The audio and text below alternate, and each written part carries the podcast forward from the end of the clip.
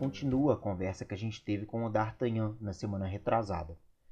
Nesse episódio, você vai ouvir o D'Artagnan fazendo algumas críticas a operações comuns de ET e ETAS, além de fazer alguns comentários sobre as diferenças entre uma boa operação e atendimento a exigências legais. Bom episódio. Mas isso você tá falando de operação, cara, eu tava me lembrando uma coisa, assim, porque isso na, na água, isso acho que também, também, ainda que a água, a portaria de potabilidade, por exemplo, em tratamento de água superficial, exige um monitoramento bastante frequente, né, a cada duas horas, de uma, uma, boa, uma boa, quantidade de parâmetros, no, no, por parte da norma ambiental, pelo menos aqui, né, e acho que até mesmo a CONAMA, nível federal, ainda é muito espaçada, né, são análises a cada dois meses e tal. Então, assim, você conseguir atender, como você disse, né, atender a norma ambiental para esgoto e a, a norma de potabilidade do Ministério da Saúde para água, não quer dizer uma boa operação, necessariamente. Porque o cara está atendendo padrão de potabilidade, vamos pegar o caso da ETA, mas o cara está com a carreira de filtração de oito horas, um alto consumo da ETA absurdo, gastando uma, uma quantidade de coagulante gigantesca, né? enfim, uma série de, de problemas consumo e, de energia elétrica, enfim. E aí eu vou dizer ao senhor, quando, quando é, eu, eu, comecei a militar. Bom, aí a professora Ângela fez um curso conosco na UCCW, a professora Ângela Bernardi e a professora Roseane, e são duas defensoras aguerridas do conceito do plano de segurança da água. E hoje eu, quando faço um diagnóstico meu, ou seja, uma oferta de trabalho, alguma coisa dentro dessa linha, eu trago a visão delas assim, o que é que elas enxergam? Elas enxergam a, a condição de segurança como um conceito de potabilidade. Então, se não for segura, não é potável. Você atingiu todos os valores permissíveis que tem lá. Mas tem um ponto, um risco de segurança, como, por exemplo, o reuso de água de lavagem de filtro pelo aquele processo simplista de decantação e trazer de novo para o início do processo. Aqui o senhor está trazendo um risco potencial, porque tecnicamente você removeu, seja do decantador, seja do filtro, tudo que estava de ruim entrando na água bruta. Concentrou se você volta com isso e diz que sua única solução é só o tratamento por sedimentação, sem sequer fazer uma desinfecção disso que está lá, então você pega aí sobrenadante como está, só na parte clarificada e traz.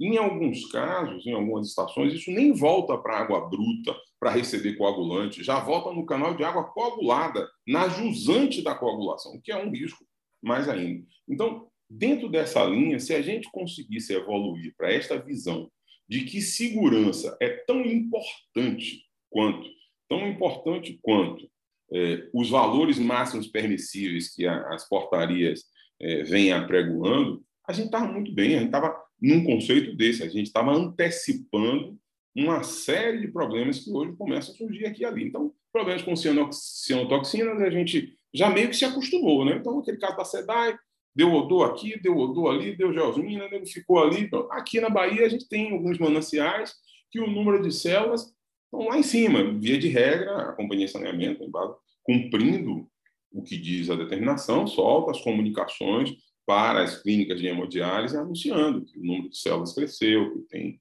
Né? Pronto. Isto é algo que é trabalhar com a admissão de, de culpa, né? Ou seja, não estou fazendo nada não estou fazendo nada. É, é, é, preciso mudar. Este é o, é o ponto. Então, a minha crítica só a, a, a essa nova portaria é que, assim, a portaria traz agora a necessidade de fazer análise de residuais de PVC na água potável. Pô, eu acho porreta que a gente faça isso. Mas o senhor falou de algo básico aí. Olha, os residuais de alumínio é, em algumas estações que são feitos aí de nova operação. Você tem sistemas que não medem, por exemplo, usam coagulante como sulfato de alumínio e não medem a alcalinidade. Não tá no, você vai chegar na estação e vai pedir um reagente, o cara nem sabe o que é, nem está no controle. E pau para dentro com sulfato, com... e lá o mundo se acabando em alumínio residual e tudo mais. Então, de novo, seja, a melhoria da operação no básico, ou seja, é, o professor Jordano Gani disse um negócio nesse último curso nosso, foi o seguinte, olha, simplifique que vai funcionar e vai dar trabalho com uma porra. Ou seja, fazer o simples, aí a gente complica um bocado, faz umas viagens né? e não, não entrega valor de fato, né? Esse é que é o, é o nosso problema. É, e não, não foi nem uma única vez que em fiscalizações nossas a gente percebeu que manancial sem alumínio, de repente, na água tratada tinha alumínio, né? Ou seja, tá claro, é o coagulante, né? Mas assim, é, a gente está falando, né? Já aproveitando que a gente está comentando sobre questões de dieta, né? Quais são aí uh, os principais erros? A gente já falou alguns, né? Por exemplo, recircular a água, né? Que é removida de, de, de, na separação ali do, do, da água da água de, né, que, do lodo, né, da, dessa ETA que é removido dos floculadores e decantadores e do filtro, né, recircular ela para o início da, da estação. Mas, enfim, outros erros aí que a partir da sua experiência que você acha que são os mais comuns, né, que a gente deve, deve evitar. É isso. Se a gente fosse falar, primeiro, então, vamos falar do, do macro e vamos chegando na estação. Primeiro grande erro das, das companhias de saneamento, sejam elas estaduais, privadas, municipais, é que a compra em escala dos produtos, em especial dos coagulantes, dão a ela alguma vantagem de preço, de custo e tudo mais. Então, o nego vai ao mercado, compra só sulfato de alumínio. Com a qualidade das nossas águas hoje mudou muito, você tem águas que têm alcalinidade muito alta, pH muito alto. Você vai fazer isso com sulfato de alumínio, você vai baixar o pH para o pH ótimo de coagulação usando excessos de sulfato de alumínio. Isso é muito comum ver. Então, o primeiro erro é a água tem o tratamento que ela precisa, não é o contrário. Eu não posso tentar tratar a água com o que eu tenho. Então, existe a necessidade de haver um portfólio tecnológico de produtos químicos, então, coagulantes à base de alumínio, ferro, os polímeros aniônicos, catiônicos, ou seja, é preciso que se tenha uma, um leque de possibilidades para que os profissionais das companhias lancem mão lancem mão dessas necessidades, dessas tecnologias para fazer o tratamento. Então, esse é o primeiro, ou seja, a imposição de uma corrente só de, de uma corrente só de tratamento por uh, cal hidratada, sulfato de alumínio e cloro gás já não se admite mais. Então, isso é um primeiro ponto.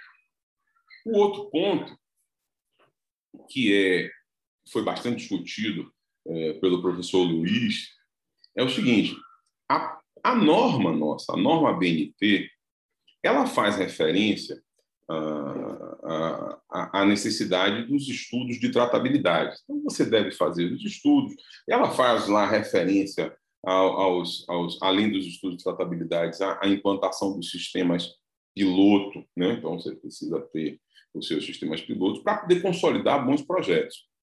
E ela dá lá métricas, taxas de aplicação, dá, dá, dá algumas referências, tempo de detenção, algumas coisas para que quando você vá para a excepcionalidade, você use aquilo ali. O que acontece é que, via de regra, ninguém faz teste de tratabilidade, ninguém faz sistema piloto e só usa as métricas da estação, é, ditas lá pela nova BNT.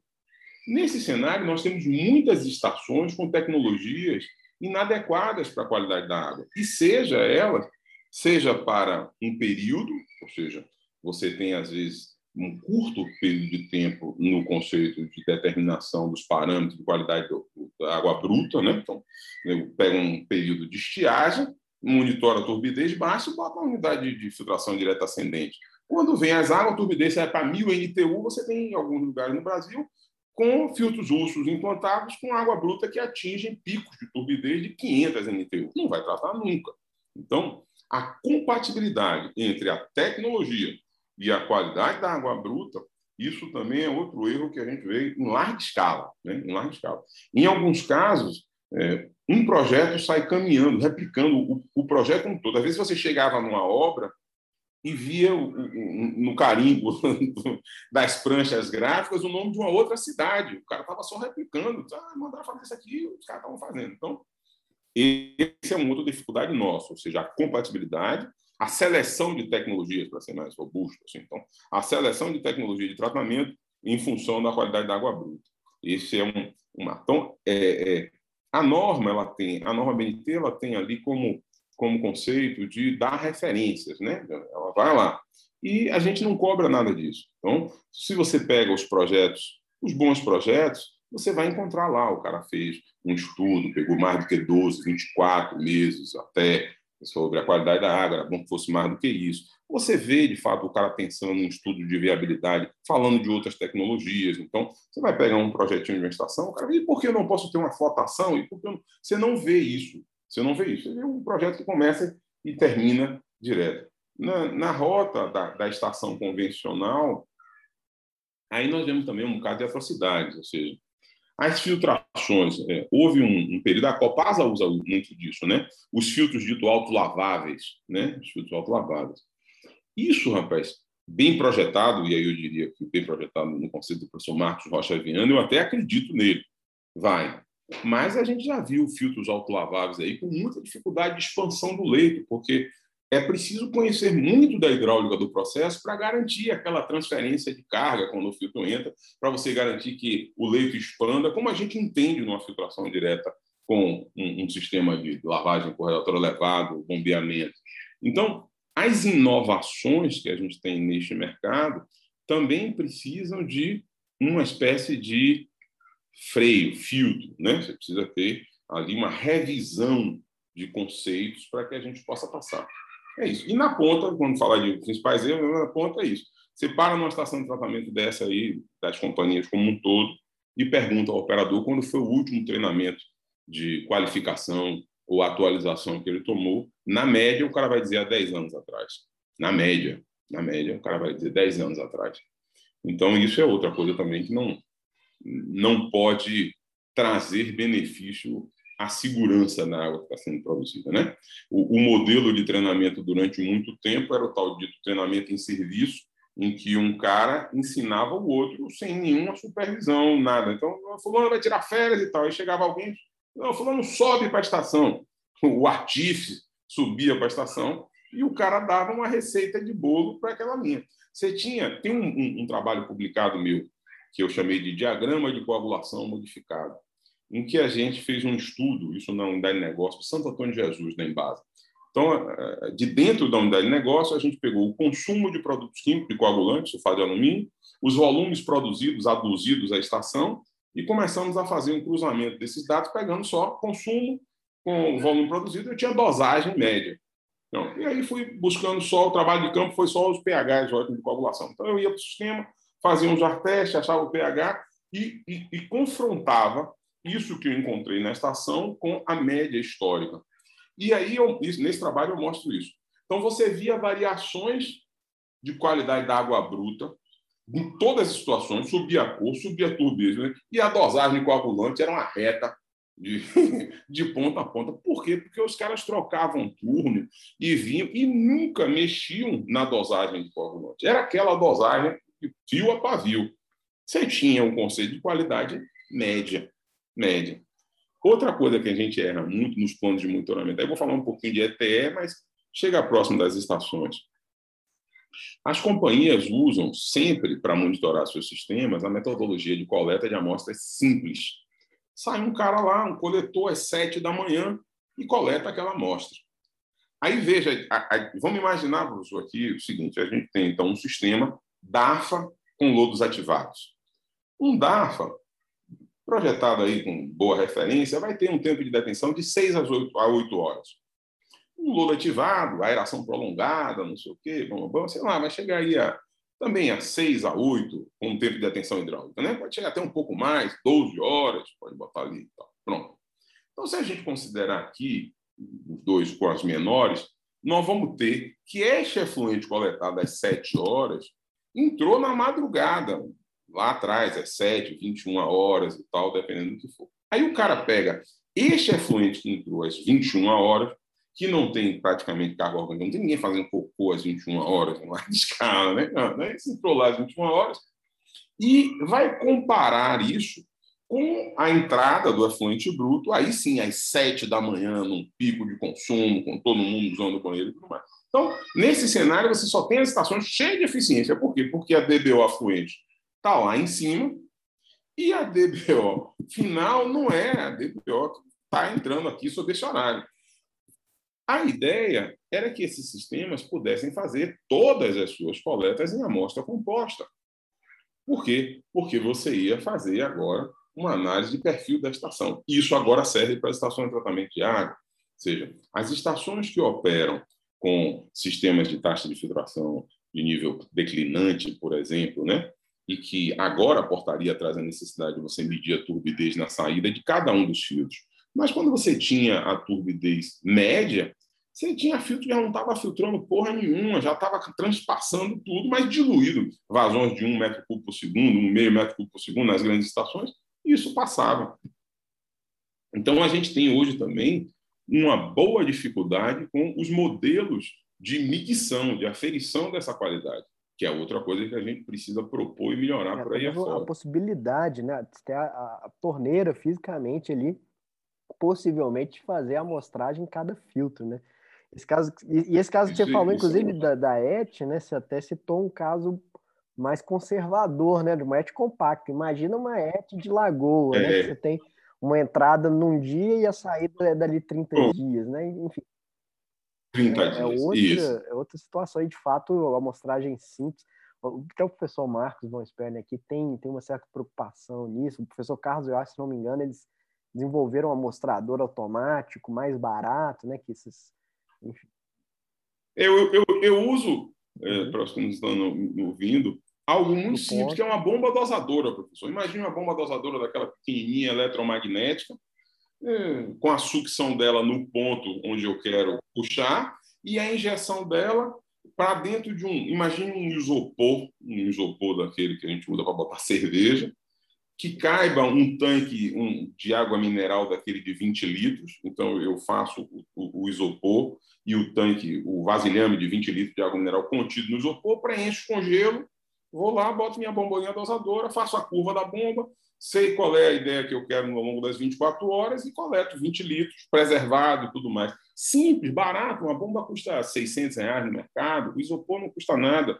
Pronto faz uma coleta que traz, inclusive para mim, que sou prestador de serviço, ou seja, quanto mais qualidade eu levo nessa amostra, mais segurança eu tenho na relação com o meu cliente. É, de fato, é bem. Então é, é bem, perfeitamente bem, bem simples essa, essa ideia, inclusive. Porque, se não me engano, mostradores automáticos aí que você compra e tal, no mercado afora, é 12 mil, 13 mil. Ah, são caros. Né? Coisa puxada. É, são caros. E são difíceis de operar, dá isso, você tem que fazer programações e tal. Isso é bem simples.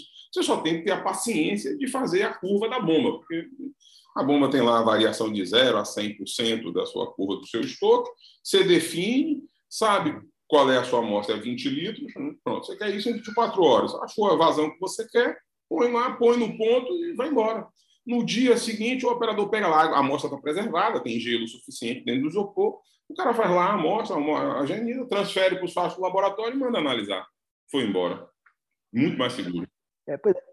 E, e, aí, se a gente está comentando sobre estações de esgoto, né? Você falou, não vou falar de esgoto também, mas era a próxima pergunta. Ah, né? desculpe. Quais os principais erros aí de, de não, que é operação do, do, das ETs, né? Que a gente pode observar, além dessa que a gente está comentando aqui, né? Da amostragem, que é importante que ela seja composta. Nas ETs, eu vou trazer, mesmo com cenário, vamos vir do macro e vamos chegar para a operação.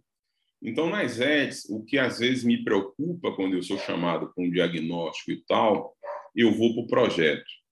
E quando você tem um sistema aerado, seja um lodo ativado, um biofiltro aerado submerso e tal, via de regra, você encontra eh, nas ETs, na fase aerada, você encontra uma marcha de cálculo para dimensionar o sistema de aeração, quase sempre associado a oxidação de matéria orgânica carbonácea. Então, o cara vai pegar lá uma relação de 2,5 gramas de DBO para 2,5 gramas de oxigênio por grama de DBO e vai começar a compor ali a marcha de cálculo aerador. E esquece, por exemplo, quando a gente tem um sistema aerado que sucede um sistema anaeróbio, como um, um ASB, por exemplo, que você vai ter uma contribuição importante de nitrogenados, em especial de nitrogênio amoniacal.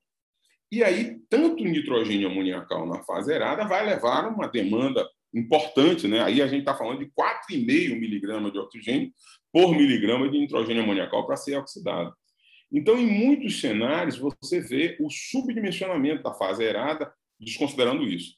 O outro cenário é que deveria vir em projeto é, bom, se agora o projetista fez certo, então se ele dimensionou e trouxe a visão de que vai ter, além da matéria orgânica carbonácea, ele vai ter que nitrificar Se isso vai acontecer, esse meio vai se acidificar de alguma forma, em que pese você ter alcalinidade suficiente no esgoto sanitário doméstico, mas, bom, a previsibilidade de um sistema de correção de pH e de alcalinidade para esse cenário deveria ser. É muito comum o senhor ver sistemas de lodo ativados que sucedem DAFAs colapsados, com pH baixo, com baixo, baixa performance na formação de lodo.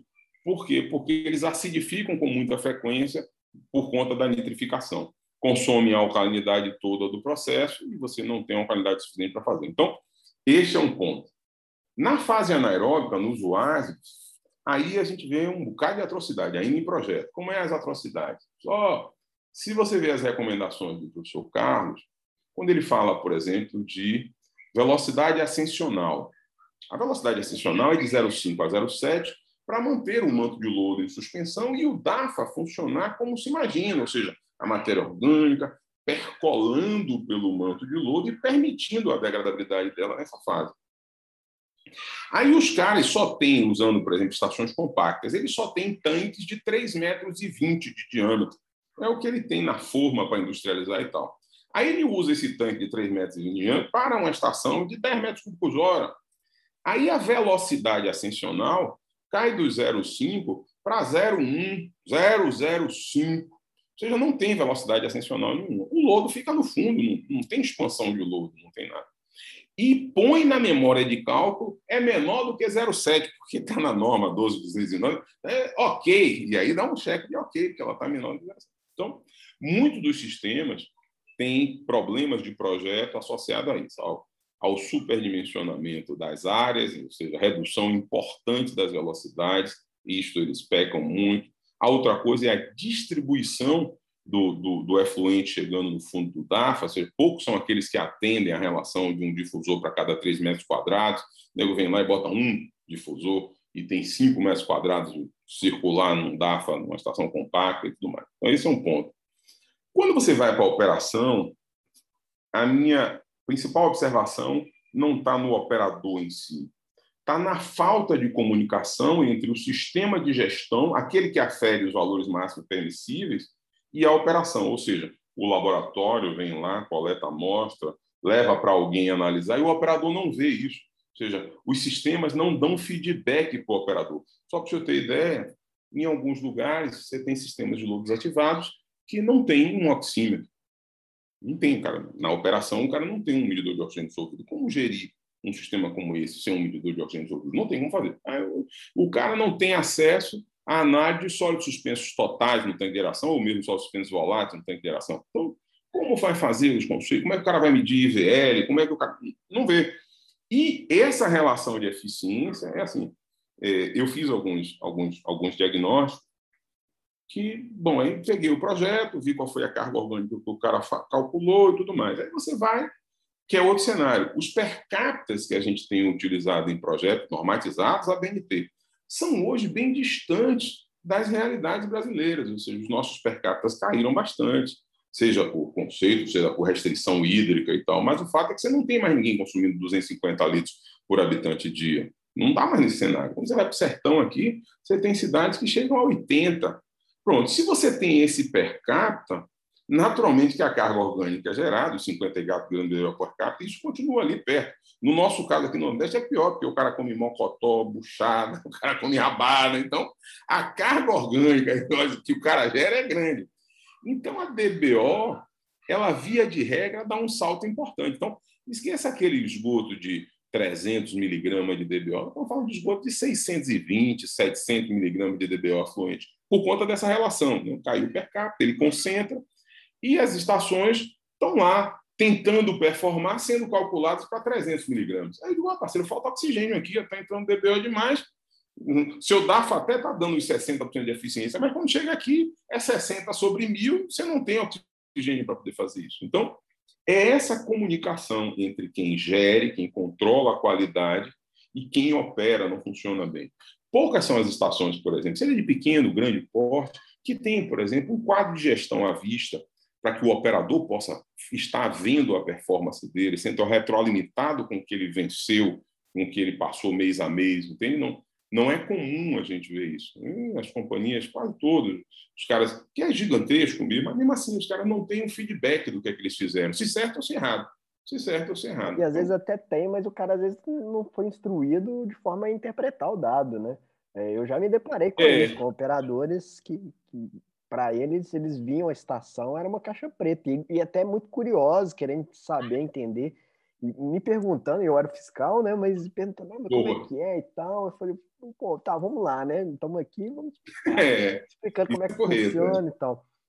E você citou duas coisas aí que eu já me deparei dezenas de vezes, né, você chega na, nas estações, e isso não acontece né, só reator ASM, mas, como você falou, tem um certo prejuízo, o pessoal não etapaliza, né? E já coloca, ou às vezes tem etapas, tem dois reatores, só que a vazão que está chegando é metade do que está previsto para os dois reatores. Aí o cara já mete. E eles continuam mantendo os dois. Os dois e não, não, para um com bota água lá para ele não trincar, né?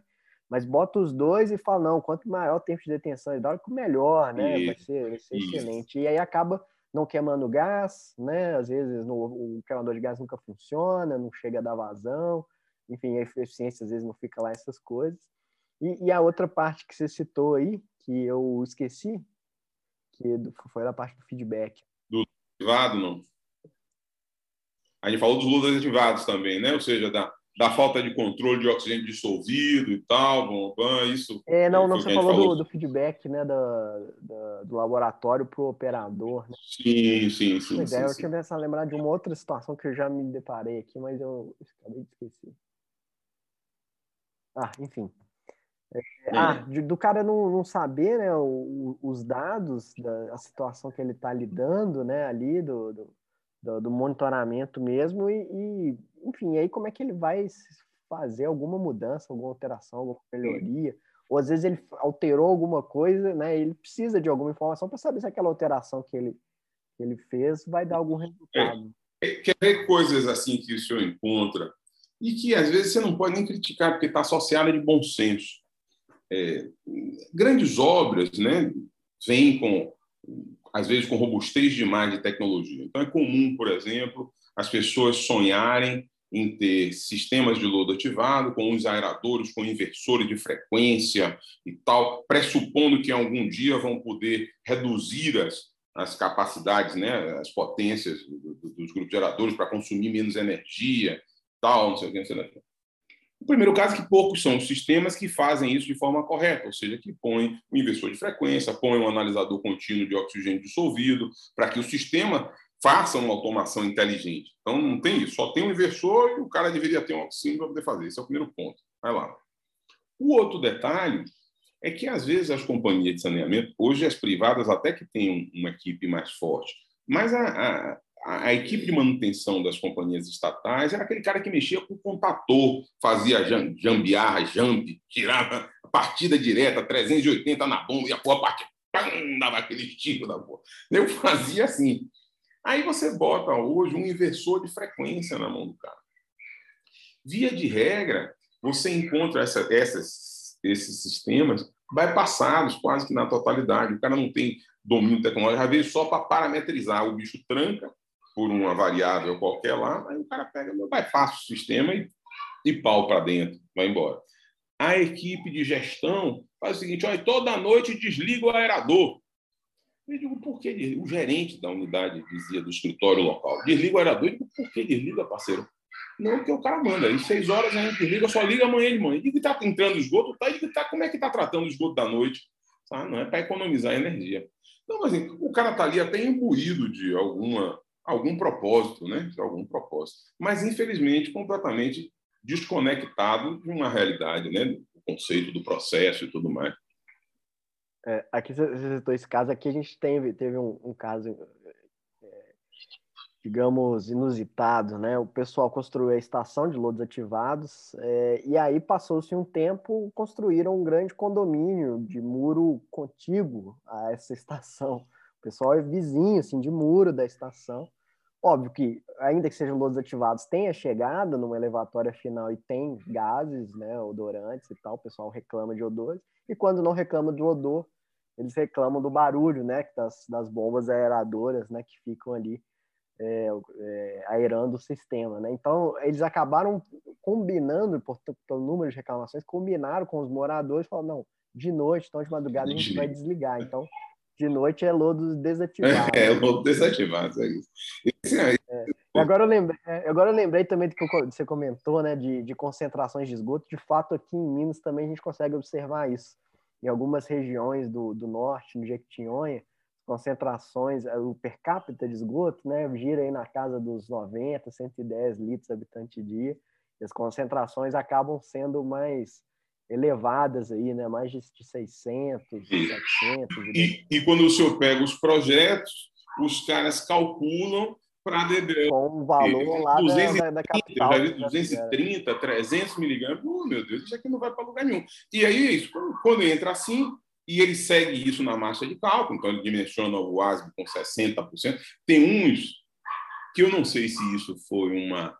uma assim, está no livro do professor Carlos e tal, ou seja, aquela, aquele gráficozinho que correlaciona com a formulazinha para poder calcular é, a expectativa de eficiência em função do tempo de detenção. Aquilo eu acho que talvez tenha sido. Eu acho que se ele tivesse tido a oportunidade de voltar lá atrás, aquilo ele tinha tirado do livro, sabe? Por quê? Porque isso subsidia os caras da seguinte forma: olha, o órgão ambiental deu então o desafio de que o lançamento será num rio classe 2 e que a DBO tem que ser de 5 miligramas. Pronto, o cara sapé com DAFA com 12 horas de tempo de detenção, lá vai bater 78% de eficiência e o cara traz isso para a rota de cálculo dele para encontrar uma DBO final menor do que os 5 miligramas, que é o que está dito lá. Porra, bicho, um DAFA, eu fiz um, um, uns dois projetos aqui na Bahia e tem um trabalho de um colega da Embasa, um colega um engenheiro brilhante da Embasa, que chegou a identificar 80% de remoção de, de, matéria orgânica em termos de DBO, matéria orgânica carbonácea, num DAFA, mas os DAFAs operando em série. Um DAFA 1, um DAFA 2, um DAFA operando em série. Eu agora fiz um, um, projeto lá para Natal, no, efluente industrial, que está começando a performar dentro dessa linha, mas com os equipamentos operando em série não com uma unidade só, por conta daquele tempo de detenção. E aí os caras fazem isso. Usam, nessas horas, usam esses, esses, essas brechas, né, esses artifícios, eu diria, para emplacar projetos que jamais vão performar daquela forma. Então, eu, quando faço, eu limito, por mais tempo de detenção que eu encontro e tal, uso a formulazinha como todo mundo usa, demonstro ela lá com 76, 70 e pouco, mas trago para 60%. A favor da segurança, eu trago ela para 60%. Alguns performance naturalmente mais, alguns chegam ali a 68, 65, com muito conforto. Bem operados, eles vão bater lá tranquilamente em termos de, de remoção de DBO dentro desse cenário. Mas eu uso 60 e isso fica como se fosse um fator de serviço para a estação. Então, se houver uma elevação qualquer de carga orgânica, se por um período a vazão afluente é, se elevar maior, é outro cenário que a gente precisa melhorar. Ou seja, a gente tem na, na norma BNT uma confusão, ou seja, as estações operando para vazão média e as elevatórias operando para vazão de fim de plano. Significa que toda vez que uma elevatória entra, ela traz o DAFA para o estresse da vazão máxima. Então, o DAFA, na verdade, não está operando com vazão média a hora nenhuma, ele só opera com a vazão máxima, porque é quando entra e sai elevatório. E, e aí depois opera com, com vazão nenhuma, né? Quando é a elevatória Isso, pronto. Então, porra, qual é a ideia? É fazer o certo, é? Três bombas na elevatória, a primeira para vazão média, numa cota, a segunda para vazão média, somando as duas vai dar a máxima, dobrou, e uma terceira que é a bomba de reserva. Ou um inversor de frequência também, né? Para auxiliar, né? É. A minha recomendação do investidor de frequência é aquilo que eu disse. Eu temo um investidor de frequência porque ele vai operar quando ele inaugura, mas a dificuldade de manutenção é grande. Então, via de regra, ele vai sair de fato. Ele vai ser bypassado, né? Então, é melhor ter um sistema simples, seguro e funcional. Que é isso. Então, bota lá, bota dois sistemas de acionamento seguro, com boia, mas com, com guia para a boia não travar na espuma e tudo mais e tal. Então, bomba 1, um, bomba 2 e a bomba reserva. Pronto. Isso vai funcionar, o DAFA vai funcionar agora com a melhor condição de operação e todo mundo será feliz. Mas aí o, o ele diz, mas está na BNT. Eu, Bom, aí realmente você me ganhou, parceiro. Eu não posso fazer nada. Está na BNT, eu não posso fazer nada.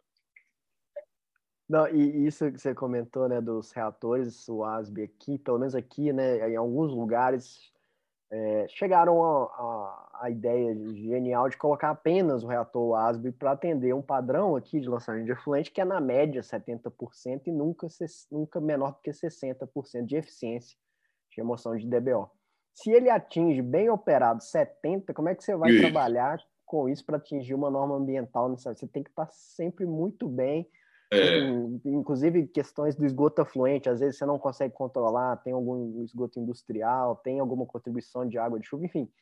É extremamente arriscado, né? Você falou, a favor da segurança, não tem como trabalhar com reator ácido. Você, então, tipo assim, olha, eu, também outra coisa, eu vejo projetos de, de unidade de lodo ativados que dimensionam unidade de lodo, né? faz o projeto para 98% de eficiência no lodo ativado. Porra, bicho, Bote 95, então, dê 5% para poder a gente trabalhar aí, vamos lá, 90%. Mas você traz para 90%. Sabe lá o que é um processo que, de, se você botar 98% do lodo ativado, pensar nesse 60 e tanto, a estação toda dá 99% de eficiência. Sabe por que algum processo como esse, nesse gigantismo, perseguir essa eficiência de 99% em condições operacionais normais é muito difícil, isso não vai. Aí o cara, para ganhar competitividade nesse sentido, de entregar valor, nas estações compactas, isso é desgraça, né? O cara aperta, pega essa eficiência que ele diz que tem, consegue diminuir o volume e vender algo mais barato. Então, os caras fazem isso, entregam o equipamento, como em condomínios, por exemplo. Esse equipamento recebe efluente no conceito de rampa, né? o, o empreendimento vai amadurecendo, nos primeiros meses de ocupação, aquilo tudo funciona, porque ele está com uma vazão muito menor do que a de projeto. Agora, pega um sistema desse com três anos de, de condomínio rodando, já consolidado, para você ver. Via de regra, a maioria estão em colapso. A maioria estão em colapso, por causa desses problemas de projeto e de operação, na maioria dos casos. Agora, você falou de um caso do, do sistema anaeróbio, isso me trouxe uma referência do saudoso professor Cícero Onofre, que sempre foi um cara que pregou né, que a gente deveria, no Brasil, é, pensar em utilizar sempre os sistemas anaeróbicos. Aí seja o ASB com filtro biológico uh, anaeróbico, com os filtros né, dessa linha. Eu vi muitos trabalhos dele, muito trabalho dele, que isso me, me convenceu. Mas, de novo, voltamos para aquele cenário do comprometimento dos nossos mananciais, ou seja, a dificuldade dos sistemas anaeróbicos de remover nitrogênio e fósforo traz uma ameaça importante né, a, a, qualquer tipo de lançamento, inclusive no lançamento no solo, que é talvez uma das situações mais costumais dos sistemas anaeróbios, é usar em sistemas tipo sumidouro, infiltração e tudo mais. Eu tenho um, um trabalho que eu apresentei também, um trabalho sobre contaminação de nitrato no manancial subterrâneo da cidade de Feira de Santana. E aí era claro, todo lugar que não tinha o saneamento básico, ou seja, o sistema de rede coletor e tal, e que a solução era a fossa séptica, os, os teores de nitrato é, nos poços, e aí tinha uma, uma, outra confusão, que a concessionária tinha, tinha áreas em que era é, área de cobertura dela, mas ela atendia com baixíssima pressão, pouca oferta, e aí o usuário desistia da água e furava seu poço, um lençol freático alto e tal, e aí você tinha águas com 20 miligramas, 25 miligramas de nitrato, e o cara bebendo isso a vida toda. É um, um nó.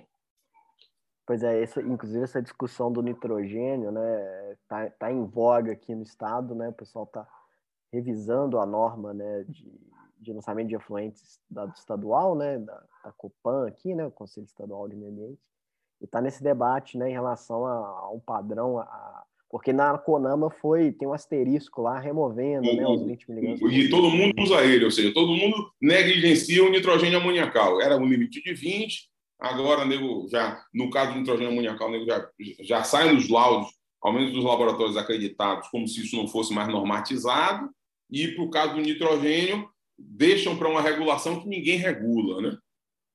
Uhum. É, e, e, inclusive nas discussões era isso, né? Essa dificuldade que foi implementados muitos sistemas de tratamento aqui em Minas, né? Que são reatores WASB, às vezes seguidos de filtros anaeróbios, ou às vezes seguidos de nada, né? Então, eles, esses, até mesmo os filtros biológicos de alta taxa têm sua dificuldade. Inclusive, nessa discussão, comecei a conversar com o professor Carlos, ele falou que já tem alguns estudos já importantes, pioneiros aí, que algumas metodologias de até mesmo de operação do lodo, enfim, algumas algumas possibilidades. Eu, eu não entendi tão bem Sim. assim, fiquei até curioso de que, que até mesmo substituição do, do material suporte do filtro biológico, né? Substituindo por de fato um material filtrante, uma espuma, né? Faria, obviamente, um, um tanto mais caro, mas muito mais fácil de colocar e com eficiências muito melhores e que, inclusive, é, retiram a necessidade do decantador secundário, né? É, esse, essa modalidade que está em pesquisa, mas que já seria possível né, de substituir esses leitos de brita que o pessoal utiliza costumeiramente com capacidade de remoção de, de nitrogênio, né? Na verdade, no caso de nitrificação, né? De remoção da nitrogênio amoniacal. Então, assim, é, existem caminhos, né? A tecnologia hoje permite, seja outros processos de, de outras tecnologias, lodos ativados e processos aerados, aeróbicos, mas o próprio sistemas anaeróbios já existem aí algumas linhas né, exitosas, trabalhando com esgoto bruto, né, como o pessoal faz aqui no, no centro aqui de pesquisa da UFMG, que é dentro da, da ET Arrudes. Bom, D'Artagnan, o papo tá bom demais, mas assim, uma hora a gente tem que terminar. Tem que né? acabar, né? tá certo. É, eu te peço aí para deixar uma mensagem final para os nossos ouvintes, né? além da mensagem, falar ao pessoal, fazer o curso, virar assinante do, da plataforma o CCW é, Play, que vai entrar, eu, vai entrar eu, eu tenho dificuldade de fazer, de fazer propaganda direto assim para. Eu recomendo só que acessem lá o site, deem uma olhada, veja a gente na rede social, né? Então o site é o www.ccw.com.br. Nas redes sociais, então no Instagram vai encontrar lá como o Secrio Water.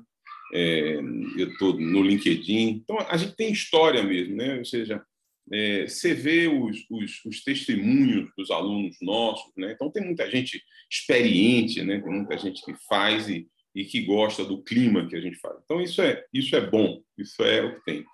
A plataforma, eu espero contar com o senhor na plataforma. Eu espero é, é, poder hospedar um, um pouquinho do, do podcast H2O lá dentro também. Não, não tem sentido de, de, de, de transformar é, isso que o senhor faz só como tem valor em si só. Então, a ideia é, é também ter uma base de aberta né, para a gente, a gente não vai ter só a fase paga. Então, algum, algum, algum material nosso vai ser, porque tem muito estudante de, de engenharia e tal que não, não tem condições mesmo de, de financiar. Então, a gente tem hoje uma, e não só isso, né? É uma pessoa que está experimentando ali, né? Que está conhecendo a área. Isso. isso. é uma forma, né? De conhecer e às vezes não vai isso. ser a área que ela vai isso. se então, profissionalizar, né? Enfim. É, a gente tem pensado em, em atender um máximo, ampliar o máximo que a gente puder de, de, de, de acesso, né? A, a esses nossos, nossos é, parceiros, clientes, alunos e tal. Essa é a linha de raciocínio. Então, o senhor, eu, eu, eu registro uma admiração importante por esse trabalho. Ou seja, eu, eu gosto muito do modelo.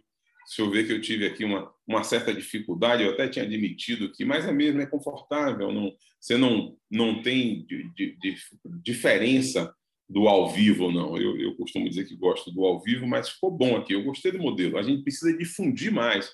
Eu, eu sou um, um ouvinte fiel, eu, eu geralmente vejo o senhor anunciando e vou, porque, de fato, muitos dos assuntos são assuntos bem interessantes, são, são profissionais geralmente de boa referência de mercado e tal, e que às vezes é uma fala, é um, é um, um, um toque específico, um lance, né? Aquilo define é, essa uma hora aí de, de podcast. A todos, meu muito obrigado, foi uma experiência maravilhosa, maravilhosa, professor. É, é, é, eu, eu espero que a gente tenha deixado aqui um pouco mesmo disso que a gente faz como, como conceito de vida, como propósito e tudo mais. Muito obrigado. Pô, bacana. Bom, é, eu também eu te agradeço a disponibilidade, viu, da, da, da, né, de conversar aqui com a gente e, e também falo que a admiração é recíproca, ainda mais conhecendo mais a sua história e realmente é um, é um cara que, que tem um propósito muito bacana e, e correu atrás dessas coisas e tem, né, tem esse, esse intuito de levar conhecimento, informação e tal. Tá, e, como a gente até discutiu aqui, você, você mostrou o tempo todo um, um, perfil muito inovador, muito de vanguarda né, dentro do mercado, e realmente a gente precisa de, de mais gente com, com essa pegada mesmo. Eu sou um sobrevivente. Eu, eu costumo dizer o seguinte: olha, eu, eu, eu desde os 18 anos só fiz duas coisas na vida. Eu fiz tratamento de água e afluente e treinei pessoas. Hoje, eu posso treinar pessoas a fazer tratamento de água efluente. Eu tenho que estar muito feliz, não é, não, professor? Não, não, não pode ser uma receita diferente. Eu tenho que estar muito feliz. É, não, e com uma diferença crucial, porque hoje em dia o mercado está grande, está aquecido desses cursos online e tal, pessoal de treinamento e de coach. O senhor tem um grande diferencial de, de muitos aí, que é o que o senhor viveu a prática do negócio. O senhor tem a experiência, a bagagem gigante, discutiu com os grandes nomes, escreve, enfim, está nas discussões. Porque hoje em dia tem um monte de gente aí que, que, que tá naquela regra do é, que não sabe fazer, então vai ensinar, né? Porra, é, isso é verdade. É, é foda, porque os caras chegam, os caras novinhos ali e tal, às vezes, nem, nem por questão de idade, eu também sou novo, mas, mas enfim, você vê que às vezes não tem essa pegada de ter vivenciado várias experiências e uma construção, né? É, com outras pessoas e com, com fundamentos, igual o senhor falou, lê muitos livros e gosta, né? E troca ideia com os caras que escreveram esses livros, isso isso é, é, é, uma diferença muito grande de quem às vezes viu só uma teoria e já eu, eu tive, volto a dizer, isso tudo tem a ver com sorte, né? A vontade de fazer e com sorte. As pessoas. Tem uma pessoa que eu preciso fazer um registro, que é a professora Célia Cristina Brandão, da Universidade de Brasília, da UNB. Eu me lembro quando eu apresentei um, um, um trabalho em Porto Seguro. Foi o primeiro trabalho meu, foi no Congresso Luso Brasileiro de Engenharia Sanitária Ambiental foi sobre pastilhas de cloro na forma de hipoclorito de cálcio. Surgiu ali os primeiros empastilhamentos, o grupo Sabará trouxe a primeira prensa e começou a empastilhar, e eu fiz uns estudos na Embasa usando, substituindo bomba dosadora, cloro é, granulado em solução pelo clorador de pastilha. E eu fiz essa apresentação e ela me chamou no canto, ela estava mediando a mesa, ela me chamou no campo porque é, é, alguém tinha feito algum equívoco lá que era a minha formação, só tinha lá técnico em saneamento. Eu digo, não, professor, é isso mesmo, eu sou, sou técnico em saneamento. Ela fez, você não tem formação em engenharia? Eu digo, não, professor, não deu tempo de estudar, não. Ela fez, pois, você merecia, né? Então, se você conseguiu chegar até onde chegou, não se perca, não, continue. E foi esse o empurrão, sabe? Ou seja, é, naturalmente, eu, eu, eu, hoje entendo e digo aos meus filhos e às pessoas que me cercam, é, ter a graduação é crucial. O mercado, quando abre mercado, agora as companhias de saneamento estão abrindo o mercado de saneamento, quando a gente começou, chamam lá um engenheiro sanitarista, chamam lá um saneamento. Então, precisa ter a graduação. Agora, precisa ter a graduação com uma estratégia. O cara tem que entrar para se graduar tendo o horizonte da onde ele quer chegar e já construir a carreira na academia. Esse vai ser o cara de sucesso. Né? Então, não é o cara que faz a graduação e que corre para colar na prova e que. que aluno é tudo aluno, né? O aluno é tudo aluno, o cara vai lá naquele desespero, foca naquilo, copia, cola e tal, né? E, sim, e aí, durante aquele período, ele se desloca do mundo real e fica vivendo aquilo. Quando ele volta, ele perdeu quatro anos, ele não ganhou. Ele perdeu quatro anos, ele não ganhou. Mas quando ele faz isso, e faz isso antenado, então ele faz isso e está olhando fora, ele vai procurando. Então, assim, tem muita gente, você falou no início, que os caras fazem um curso superior, depois voltam para fazer o curso técnico. Eu tive muitos alunos do Senai que eram assim, tinham graduado em Química e voltaram para fazer o curso de técnico saneamento. Então, tem muita gente que faz essa contramão, eu diria. Mas tem muito mais gente que forma estando trabalhando como operador, por exemplo. Então, tem uns casos aqui comigo que os dois, acabou de formar um da minha empresa, o Anderson, formou em engenharia civil, mas com ênfase em saneamento, mas um aqui, formou dentro do negócio. Então, pense como esse cara vai sair. Ele fez o trabalho, o TCC dele, sobre recuperação de água de chuva para uso potável, com um sistema que a gente implantou. Então, ele, ele viu a implantação do sistema, o plano de monitoramento, ele quantificou, não sei o quê, e transformou isso em um TCC. Porra, bicho, esse cara fala, o projeto foi meu, mas ele fala hoje com muito mais propriedade do que eu, naturalmente. Então, esse é o caminho inteligente, ou seja, é se graduar tendo uma estratégia. É preciso ir com foco. Aí o resultado é sempre muito positivo. É sempre muito positivo. Tá bom, professor. Vai descansar. Tá certo. Muitíssimo, muitíssimo obrigado. Valeu. Mas vai haver outras oportunidades. Nós vamos fazer um ao vivo. Com certeza. Vamos... Marque, nós vamos fazer um ao vivo. Com certeza. Bom, gente, então esse foi o episódio de hoje. Obrigado aí, D'Artagnan. E até a próxima. Um abraço a todo mundo.